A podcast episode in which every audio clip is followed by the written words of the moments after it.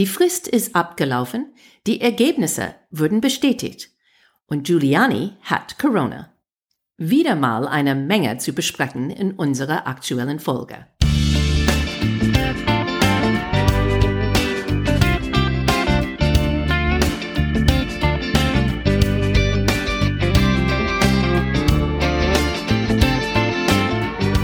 Hey guys, welcome to America übersetzt, der Talk zu US-Wahl 2020. I'm Wendy Brown. And I'm Jennifer Bourguignon. Heute ist die 8. Dezember, eine wichtige Datum in unserer Wahlkalender. Wenn wir gucken, wir haben die letzten paar Wochen immer hingeschaut, welche sind die wichtigen Datum. Und heute ist ein von dem. Es heißt Safe Harbor Day oder auf Deutsch Sicherer, Sicherer Hafen. Was bedeutet das, Wendy? Das bedeutet, dass heute alle Bundesstaatwahlergebnisse sind geschützt von weiteren Klagen, falls der Gouverneur die Wahlergebnisse zertifiziert hat und falls alle staatlichen, gerichtlichen, rechtlichen Herausforderungen gelöst sind. Das bedeutet auch, dass der Kongress muss die Ergebnisse als schlüssige behandeln. Selbst wenn beispielsweise der Gesetzgeber eines Staates eine andere Gruppe von Wahlleute, so eine andere Wahlliste einreichen will. Und ab heute alle Bundesstaaten außer Wisconsin haben trotz Trump und die republikanische Gerichtsverfahren schon ihre Ergebnisse zertifiziert und deswegen ihre Wahlleute Benennung zertifiziert auch. Und der letzte Klage in Wisconsin wird offenbar am Donnerstag dann entschieden. Wisconsin, deine Heimatstadt. Mein Heimat Heimatstadt macht Probleme für die ganze. Aber ähm, es soll trotzdem weitergehen. Die sollen das, wie du gesagt hast, am Donnerstag. Und es soll dann kein Problem sein. Das genau. alle sind dann zertifiziert, bevor nächste Woche, bevor die 14. Dezember, der nächste wichtigste Tag oder Datum in unserer Wahlkalender. Was ist der Tag, wenn die ganze Wahlleute in jedes Bundesstaat ihre Stimme abgeben für den Gewinner von ihrer Stadt? Genau. Ich habe gehört, dass wir können schon erwarten, dass es gibt ein paar treulose Wähler. Mhm. Dass ähm, es ist nicht in alle Bundesstaaten so gesetzlich, ähm, dass die Wahlleute, die dahin, die diese Aufgabe haben, müssen unbedingt mhm. ähm, vor der Kandidat dann wählen, wofür die auf die Liste stehen. Wir erwarten schon wahrscheinlich einige treulose Wähler, ähm, aber das ist, äh, würde niemals genug sein, sodass die die Ergebnis kippen konnte. Genau, ein paar könnte, wir, wir nennen das auf Englisch Going Rogue. Klar, es könnte sein, dass ein paar äh, Go Rogue, aber ich bin ziemlich erstaunt, wie viele Republikaner ähm, bleiben also treu, die, die folgen die Regeln, die, die, die halten an die Regeln. Und ähm, das heißt, jeder von, von äh, Gouverneur oder Ministerpräsident von verschiedenen Bundesstaaten bis zum Staatssekretär bis zum ähm, Wahl ähm, administrative Leute. Und die sagen, es tut uns leid, aber es gibt einen Prozess und wir we follow it to a T, wie man sagt, und ähm, wir folgen die Regeln und wir halten uns an die Regeln, egal, ähm, ich meine, was hier, was andere Leute sagen oder was der Gefühl ist oder was Trump sagt oder wie oft Trump ruft jemand an ähm, zu meckern. Ähm, wir halten uns an die Regeln fest. Und ja, insofern, ich glaube, das würde wahrscheinlich auch so sein nächste Woche, würde ich vorschlagen ab 14. Ich hoffe, aber weißt du, für jeden Tag, ich werke auf und ich denke, okay, heute bist du 100% sicher, dass Joe Biden wirklich der nächste Präsident sein wird. Und weißt du, ich bin noch nicht so weit, weil es könnte schon ein paar Sachen passieren. Mhm. Es könnte schon sein, dass irgendwelche Bundesstaatgesetzgeber eine zweite Liste von Wahlleute irgendwie einreichen Mhm. Ähm, es ist nicht, mir nicht klar, was die davon abhält. So, es kann sein, dass die dann ankommen. Dann ist es, dann liegen dann diese verschiedenen Wahlliste vor unserem Kongress am Anfang Januar. Wir müssen die dann damit entscheiden. Schauen wir. Es gibt auch schon ein paar Gerichtsverfahren, die unterwegs sind. So, also dieses Safe Harbor Day schützt diese Bundesstaaten-Ergebnisse von neuen Gerichtsverfahren. Aber gibt es ein paar, die noch ihren Weg machen durch äh, die verschiedenen Gerichtshöfe. Und ich glaube nicht, dass jetzt endlich, nachdem, wie viele sind jetzt entschieden gegen Trump, dass eine jetzt in sein, auf seine Gute dann entschieden sein wird. Aber trotzdem, die sind noch da. Aber Safe Harbor Day schon gut, dass wir so weit gekommen sind und ähm, trotz aller die Anrufe von Trump, dass keiner, äh, zumindest Gouverneur hat gesagt, okay, ich stehe bei dir, Mr. Trump. Die haben alle, wie du sagst, dass die sind auf die Seite von Free and Fair Election geblieben. Wendy, das ist total, müssen wir sagen, unnormal, dass wir über diese Datum 8. Dezember, die Safe Harbor Day, reden würden. Ähm, also normalerweise passt man nicht so richtig auf. Ich meine, äh, passen wir auf den 6. Dezember vielleicht, den Nikolaustag. Aber 8. ich meine, man geht davon aus, dass alles läuft. Ne? Aber in ein normales Wahljahr ähm, gibt es eine Sieger und da gibt es auch jemanden, der hat auch dann der, der Sieg von der, seinem Gegner akzeptiert. Und bis jetzt hat Trump das noch nicht gemacht. Und deswegen ist es eine ganz andere Jahr. Aber kann sein, wie wir gerade gesagt haben, diese ganze Prozess, dieser juristische Prozess laufen ähm, heute aus. Aber es gibt noch einen Grund, nicht nur Safe Harbor Day, aber vielleicht noch einen Grund, warum. Ähm, das wird ein bisschen Steam verlieren. Und das ist, dass Trumps Top-Rechtsanwalt Rudy Giuliani hat gerade positiv getestet vor Corona. Also es geht, ich, ich meine, ohne, ohne das zu sagen, wir wünschen Giuliani eine gute Besserung und hoffen alle, die ähm, Corona haben, die eine schnelle äh, Besserung und so. Aber man hat vielleicht ein bisschen Schadenfreude, oder? Ja, ich habe auch eine Schlagzeile heute gesehen, dass es kann sein, dass er Hunderte von Leuten aber in diese letzte Woche schon ähm, infiziert hat. Es ist interessant. Rudy Giuliani ist so der Hauptanwalt für Trump jetzt. Aber das war nicht immer so. Trump hat diese ganze Gerichtsverfahren-Prozess angefangen nach der Wahl mit einem komplett anderen Anwaltteam. Er hatte mehrere Anwaltskanzlei hinter ihm gehabt und die haben ganz viele von diesen ähm, Klagen eingereicht. Aber peu à peu, die sind alle ausgestiegen, weil die merkten schon, dass es einfach zu peinlich war, diese Klagen zu unterstützen. Und das ist wirklich für den Ruf und Reputation ähm, ein bisschen zu gefährlich. So, die sind alle ausgestiegen. Und danach dann kam dieses kleines Team von Rudy Giuliani und eine junge Frau, ähm, Jenny Ellis. Und ähm, wie wir schon gesagt haben, uh, Sidney Powell ist schon gecancelt aber Giuliani steht fest hinter Trump, aber jemand, der war eine große Trump-Unterstützer, der nicht mehr, vielleicht nicht länger ähm, auf seiner Seite steht, ist Justizminister Bill Barr. Der hat auch in der letzten Woche auch gesagt, dass es gibt keinen großen Wahlbetrug, das die entdeckt haben. Und das ist im Vergleich mit was er gesagt haben, Tage nach der Wahl, als er gesagt hat, dass sie müssen ähm, gucken und eine Investigation machen und äh, dass er könnte jede Prozess ähm, benutzen, der, der ähm, Wahrheit zu finden und der, der Ergebnis ähm, klar zu machen. Und jetzt hat er auch geäußert, dass er findet äh, in der Justizministerium kein ähm, widespread voter fraud, wie man sagt, keine große Wahlbetrug. Das war schon ein bisschen überraschend und alle haben dann sofort angefangen zu reden über. Aber, aber das hat Nick Trumps Team davon abgehalten, diese ähm, beispiellose Klagen einzureichen.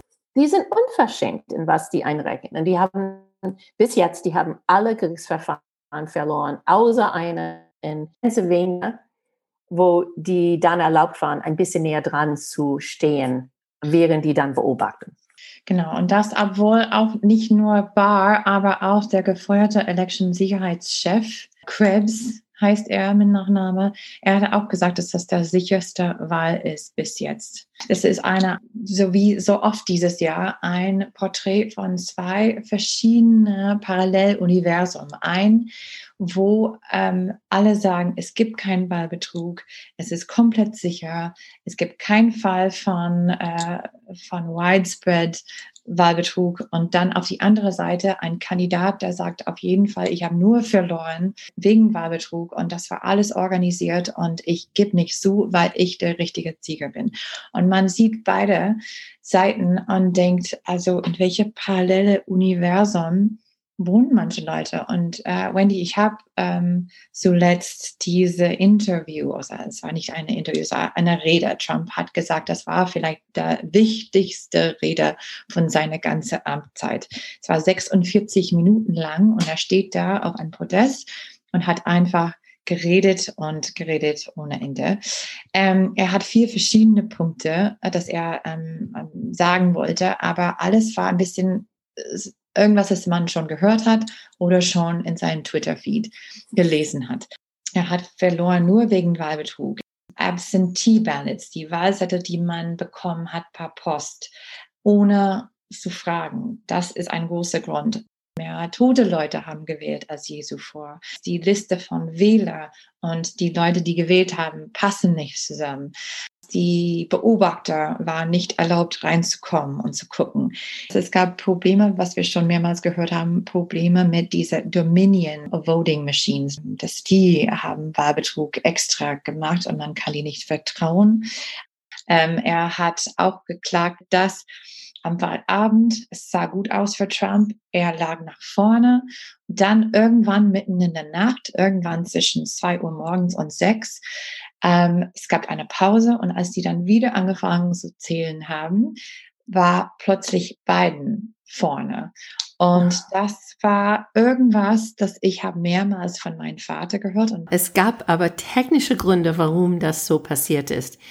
In Bundesstaaten so wie Pennsylvania, die dürften nicht die Briefwahlzettel im Voraus zählen. Und deswegen, die können das erst später äh, mit dem Zählvorgang anfangen, und zwar in Chargen.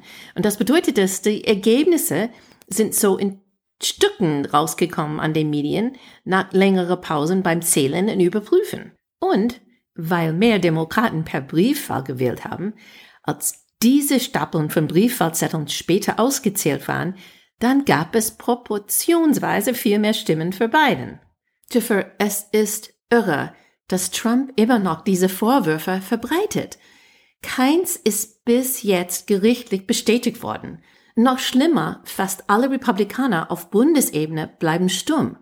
Ja, weil sie Angst vor Trump haben und sind deswegen auch mitschuldig in Trumps Krieg gegen die Demokratie. Hast du gesehen, nach diesem 46 Minuten Video von Trump hat die Washington Post alle 249 Republikaner in den Senat und Repräsentantenhaus angerufen und gefragt, wer hat die Wahl gewonnen? 221 von diese fast 250 haben keine Antwort gegeben. Die haben auch gefragt, unterstützen Sie Trumps Forderung, dass er der Sieger ist? Nur neun davon haben gesagt, nein, tue ich nicht. Die haben auch gefragt, wenn Biden die Electoral College gewinnt, akzeptieren sie ihm als legitim. Nur 31 davon haben gesagt ja. Gott sei Dank, dass ein paar auf Bundesstaatsebene haben die Mut gegen Trumps Vorwürfe zu sprechen. Es gibt einen Wahlprozessmanager in Georgia, der eine Stellung gegen Trump nahm. Er ist sogar lebenslanger Republikaner, oder? Genau, er ist Republikaner. Äh, Gabriel Sterling heißt er. Er hat eine Pressekonferenz gemacht. Er ist eigentlich ähm, der Chef von äh, Wahlsysteme in Georgia. Er hatte also Polizeisicherheit vor seiner Haustür. Ähm, der Staatssekretär hat auch Polizei ähm, vor sein Haustür und der Gouverneur auch, weil die haben äh, mehrere Mordbedrohungen bekommen wegen der Prozess, weil Wähler oder Trump-Unterstützer in Georgia haben gesagt, dass ähm, es gibt Wahlbetrug und ihr muss irgendwas machen, ihr muss das stoppen. Die Frau von die Staatssekretär hat ähm, sexualisierte Bedrohungen bekommen auf ihr Handy und dann gab es auch einen jungen Mann, sagt er Anfang 20, er hat für diese Dominion-Firma gearbeitet und er hat auch dann Mordbedrohungen äh, auch äh, bekommen, auch seine Familie. Und er steht dann vor der Kamera und hat gesagt, dass jeder Republikaner, der nicht gegen sowas was sagt, ist complicit, ist erlaubt das. Und hat auch dann gesagt, so Präsident Trump, du musst irgendwas sagen. Du musst sagen, dass das nicht akzeptabel ist. Und statt das zu machen, Trump einen Tag später war persönlich in Georgia, war auf die Bühne vor zwei republikanische Kandidaten, Kelly Loeffler und David Perdue. Und die sind die zwei Republikaner, die ähm, sind Kandidaten für die zwei Senatplätze für Georgia. Und da gibt es eine Runoff, wie wir wissen, am 5. Januar. Trump war auf die Bühne, diese zwei Kandidaten zu unterstützen, weil diese Wahl in Georgia würde dann der Mehrheit von der Senat ähm, sagen. Das würde, das hängt alles jetzt an Georgia ab. Wenn die zwei Demokraten ge gewinnen und Biden der Mehrheit in der Senat hat, er hat das schon in der Haus, das würde das dann viel leichter für Biden machen, dann äh, sein, seine Agenda durchzusetzen. Wobei, wenn äh, die Republikaner haben die Mehrheit in der Senat, dann macht das viel, viel schlimmer. Aber wie man sah auf die Bühne in Georgia, er hat fast die ganze Zeit nur über sich geredet. Er hat über die, die Rigged Election gesprochen und seine ganze Unterstützer, die da waren, haben die ganze Zeit gesagt, stop the steal, stop the steal. In 2016, es war lock her up. In 2020 ist es Stop the Steal. Und er hat auch gesagt, everyone is out to get me and I beat them all. Das heißt, alle sind, alle sind gegen mich. Und nicht nur das, they, they want to take not me, but us down. Also das ist nicht mehr über Trump, das ist seine ganze Unterstützer. Und deswegen sollen alle empört sein, wütend sein, dass er verloren hat, sollen alle nicht akzeptieren, dass ein anderer in Amt kommt, wenn Trump der, der echte, wahre Gewinner ist in, in der Sicht von Trump und jetzt seine ganze Unterstützer.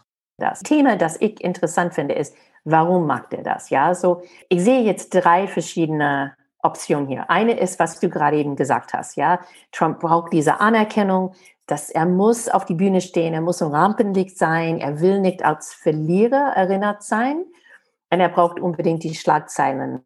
Gibt es die zweite These, dass er das macht, weil er will mehr Geld sammeln.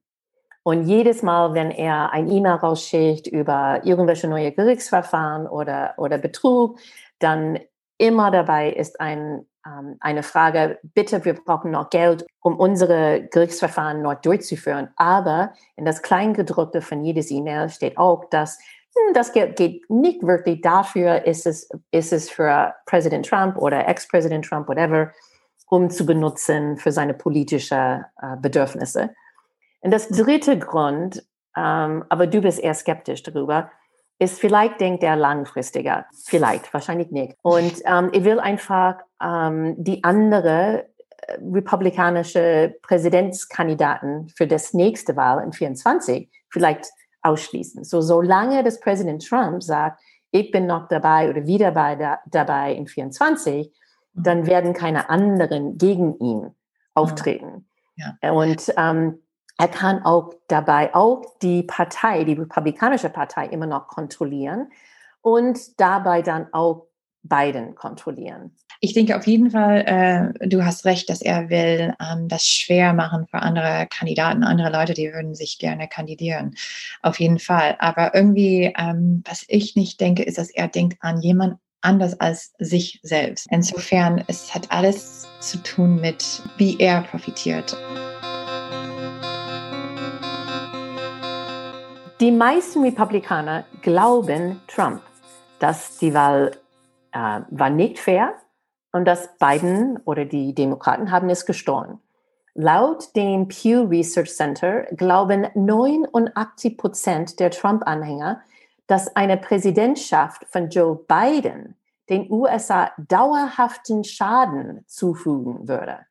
Und unsere Väter auch. Es klingt ab und zu, als ob sie auch dieses Trump-Interview oder die Trump-Rally alle zugehört haben oder, äh, weil ich weiß, mein Vater liest nicht Twitter, aber die sagen fast alle die gleiche Sachen. Ja, ich finde, es ist ähm, eins zu eins. Es ist nicht neu, was Trump gesagt hat, weil man hört das ständig überall. In jeder, ähm, so besonders konservativen Medien ähm, auf Twitter, seine Anhänger glauben das alle. Und ich habe so jede von seinen Punkten schon mehrmals von meine, meinem Vater gehört, ähm, wie es geklaut war, dass wir die Ergebnis nicht glauben können, dass Trump war die echte, wahre Sieger und wir können nicht akzeptieren, dass Biden gewinnt und dass Trump das nie akzeptieren soll. Er soll nicht aufgeben, aber er soll bleiben und kämpfen weiter für Amerika. Ich habe meinen Vater gefragt, Daddy, ich verstehe es nicht. Du sagst mir, dass gibt es überall Zeugen, gibt es diese Videos überall, die dokumentieren dieses Betrug. Aber äh, warum sind die dann niemals durchgekommen? Und er sagte, it's the deep state. Hm. Und er sagte, dass die Liberal Media äh, sagt nichts darüber. Und er glaubt es wirklich. Ja. ja, mein Vater auch. Wir haben angefangen, ein bisschen hin und zurück zu gehen, ne, weil ich habe gesagt, ja komm, Dad, ich meine, man kann nicht eine komplett perfekte ähm, Voter-Anmeldeliste haben. Also es stimmt, dass Leute ziehen weg oder Leute sterben und so. Das passiert jedes Mal. Und dann sagt er, ja, ja, okay, stimmt, das stimmt. Es kann passieren, dass manchmal jemand hat gewählt, obwohl, ähm, also die haben gedacht, dass sie haben ein paar Post gewählt, aber dann war nicht sicher, dass ihr Briefzettel angekommen ist. Und die haben dann, ja, okay, das stimmt auch. Und das auch stimmt, dass diese kleine Wahlbetrug ist nicht extra. Ich meine, das ist keine große Konspiratie, das ist kein Plan von den Demokraten, der Wahl zu klauen. Also ja, okay, vielleicht nicht. Aber, aber auch da, da sagt er, na ja, okay, meistens wahrscheinlich nicht. Und dann bin ich so, ja, aber dann, ja, also ich glaube es einfach. Und es gibt nichts, das du sagen kannst. Ähm, das ist einfach so. Und, ja. das, ist, das ist, wo wir verlieren einander. Ne? Wir können bis genau. zu diesen Punkte kommen.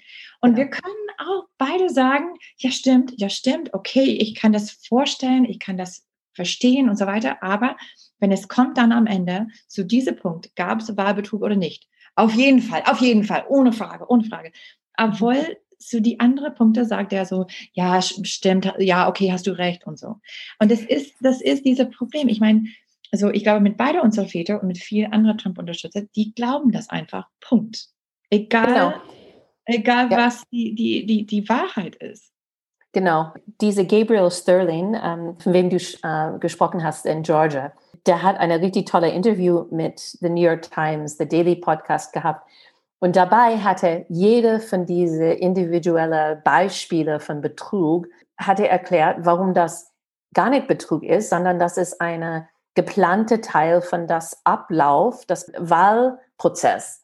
Vielleicht sieht es so aus, als ob das und das passiert, aber tatsächlich das ist nicht, was da passiert, ist etwas komplett anders. So dann sagte zu meinem Daddy, okay, Daddy, aber Biden wird Präsident sein. Und was denkst du dann? Er, guck mal, was er jetzt bis jetzt gemacht hat, eine sehr gemäßigste Kabinett hat er schon gewählt, keine extreme, progressive, linksradikale Leute.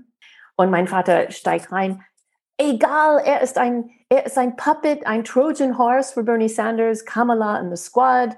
Und wenn Kamala an der Macht kommt, dann erkennst du nicht mehr dein Land. Und das ist, wo er wirklich steht. Also unsere Vater haben, ich meine, die könnten so Nachbarn oder, oder beste Buddies sein oder irgendwas. Aber ich meine, wenn man sieht, zurück zu dieser Rallye in Georgia, ich meine, als Trump auf die Bühne war, hat er auch genau gesagt, bitte wählen für die Republikaner, weil wenn du das nicht machst, dann gewinnen die Kommunisten und die Sozialisten. Und das ist dann die aller immer schlimmste, was man sagen könnte. Das ist der, der größte Beleidigung, ein, ein Sozialist. Und wir haben auch, Wendy, darüber gesprochen, dass ähm, Sozialist bedeutet irgendwas anders für Amerikaner als für, für Deutsche. Ja, die haben das echt tatsächlich erlebt. Also dass für Amerikaner das ist, ähm, Sozialisten sind jemand, die ihre Freiheit wegnehmen. Es ist egal, ob das ihre Waffen wegnehmen oder ob die mussten alle ihre Gehalt in Steuer bezahlen an der Regierung für irgendjemand anders, der nicht arbeiten will, oder ob die also mit der äh, eine Versicherungs äh, Gesundheitsversicherung planen, die dürfen nicht ihre eigene Arzt auswählen. Nein, das ist das nimmt meine Freiheit weg. Das wäre die allerschlimmste und das sah man auch dann in dieser Debatte zwischen die, die zwei Kandidaten ähm, Kelly Loeffler zum Beispiel und diese Reverend Warnock. Und sie hat mehrmals gesagt, ja, wenn ihr wollt, dass diese radikale Liberalen kommen und kommen da rein und übernehmen die Mehrheit von der Senat, dann bleibt ihr zu Hause und, oder wähle für ihn. Aber sonst muss ihr für mich zustimmen und, und das ist dann, die ähm, Republikaner haben das tatsächlich super gemacht in ihrer PR-Kampagne. Jeffrey, wir haben beide diese Artikel gelesen in den New York Times vor ein paar Wochen. Und ich habe etwas gelernt über Deutschland, das ich vorher nicht wusste. In 1918, das heißt die Dolchstoßlegende. Und die New York Times hat dieses erwähnt und sagte, hey, aufpassen USA, es kann sein, dass das auch für euch eine Warnung sein sollte.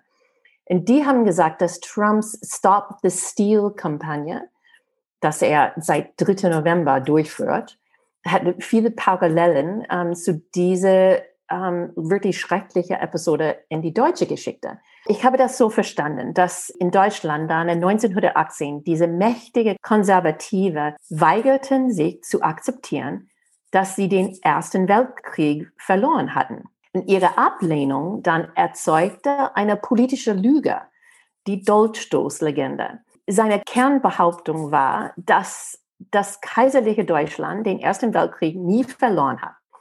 Dass die Behauptung offensichtlich falsch war, spielte keine Rolle, genau wie jetzt, ja. So diese Dolchstoßlegende würde nach 1918 nicht schwächer, sondern stärker. So statt mit der Wahrheit umzugehen, viele glaubten, die Nation war verraten worden. Aber ihre Ehre und Größe konnten niemals verloren gehen.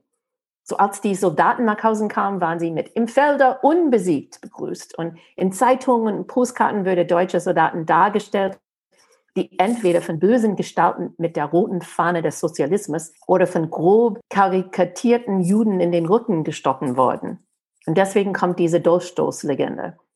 Und äh, diejenige ohne ein Gefühl nationaler Pflicht und Gerechtigkeit, so die Linke und sogar die gewählte Regierung der neuen Republik, könnten niemals legitimin Verwalter des Landes sein.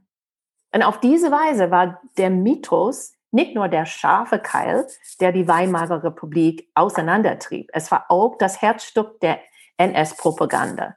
Der Schlüssel zu Hitlers Erfolg war, dass bis 1933 ein großen Teil der deutschen Wähler glaubten, die im Mythos verkörperten Ideen, Ehre, Größe, Nationalstolz war wichtiger als die Ideen von Demokratie. Und das, als ich das gelesen habe, dachte ich, wow, das klingt so ähnlich zu was jetzt in den USA jetzt passiert. Jedes Mal, wenn Trump da vorne steht, in seinen Rallies ist, amerikanische Flaggen überall und ich liebe den USA und alle Leute glauben, ja, der liebt die USA über alles. Und, und dann, dieser Artikel hat, ist weitergegangen und sagte, ohne einen grundlegenden Konsens, der auf einer gemeinsamen Realität beruht, spaltete sich die Gesellschaft in Gruppen leidenschaftlicher, kompromissloser Partisanen auf. Das ist genau in den USA jetzt, ja? Mhm. Und genau das passierte in Deutschland. Und in einer Atmosphäre des Misstrauens setzte sich die Vorstellung, dass Andersdenkende eine Bedrohung für die Nation darstellen, stetig durch. Ich habe die ähm, Umfragezahlen dann vorher genannt, dass fast 90 Prozent auf beide Seiten, die beide Parteien denken, dass die andere Partei gefährlich ist für die Nation. Und man muss sich fragen, ja, das History repeat itself. Und vielleicht ist das wirklich so eine Warnung für die USA. Die New York Times behauptet, sie ist ein Versuch, Stop the Steal auf die Ebene der Durchstoßregende zu heben, vielleicht als Grundlage für die zukünftige soziale Polarisierung und Spaltung in einem Ausmaß, das Amerika noch nie gesehen hat. Die Artikel hat mich auch total ähm, eigentlich es war mir erstmal aufmerksam äh, von einem Freund von mir, der arbeitet bei der State Department, der amerikanische Auswärtiges Amt, und der hat mich das geschickt und, und, gesagt, hast du das gesehen? Das ist geschrieben von Jochen Bittner, glaube ich, der eine deutsche Journalist ist mit, ich glaube, die Zeit, es ist echt empfehlenswert. Ähm, ich finde allgemein, dass äh, die Deutschen sind auch viel vorsichtiger ähm, mit solchen Fällen, wenn, wenn the echoes of history, wenn ähm, die Geschichte wiederholt sich, dann, dann Deutsche, ich habe das Gefühl, merken das sofort, wo die Amerikaner ähm, so eine Sensibilität nicht haben. Und äh, ich habe auch diese Artikel an meinen Vater ähm, weitergeleitet. Irgendwie ähm, für ihn ist es auch so, dass wenn das eine amerikanische Journalist wäre, würde er sagen, ach so, das ist eine, ne, so rechts oder links, aber weil ich habe extra gesagt, das ist eine deutsche Journalist ähm, und er schreibt das aus, aus seiner Sicht. Er hat richtig darüber überlegt und hat auch gesagt, naja, hm, ja, interessant, ja, man muss aufpassen, aber so mehr hat er nicht so richtig gesagt, aber das hat ihm auch zu Gedanken gebracht. Ich bin überrascht, dass wir nicht mehr Waffen auf die Straße jetzt haben, aber ich befürchte ein bisschen, dass falls die zwei Demokraten gewinnen, was eher unwahrscheinlich ist, aber könnte passieren. Ich frage mich jetzt, ähm, ob das so ruhig bleibt auf die Straßen, weil, wie gesagt, unsere Betern dann glauben, dass die Republikaner die Mehrheit in die Senat verlieren. Das wird beiden eine freie Hand geben, für vieles dann zu ändern. Und äh, dann kommen die Sozialisten und Kommunisten. Aber ich habe was Positives gefunden, Jennifer. Wir können an das enden. Es gab neulich eine Gallup-Umfrage, kam raus, dass Joe Bidens Günstigkeitsbewertung, so das Favorability Rating, ist ähm, sechs Punkte gestiegen und steht jetzt auf 55 Prozent. Und Trump ist gefallen, drei Punkte. Und so Trump liegt jetzt auf 42 Prozent. Es ist ganz normal, dass wenn ein neues Präsident kommt im Amt, dass er kommt mit seiner höchsten Günstigkeitsbewertung und es wird wahrscheinlich für beiden noch steigen bis Ende Januar. Aber was ich nicht wusste, ist Trump ist der einzige Präsident in Geschichte, die nie über 50 Prozent gekommen ist. Nicht vor seiner Amtseinführung und nicht währenddessen. Aber trotzdem, man sieht schon, wie viel Macht und wie viel Treue unterhalb seiner Anhänger hat. Und das ist schon, ähm, ja, wahrscheinlich ein bisschen gefährlich.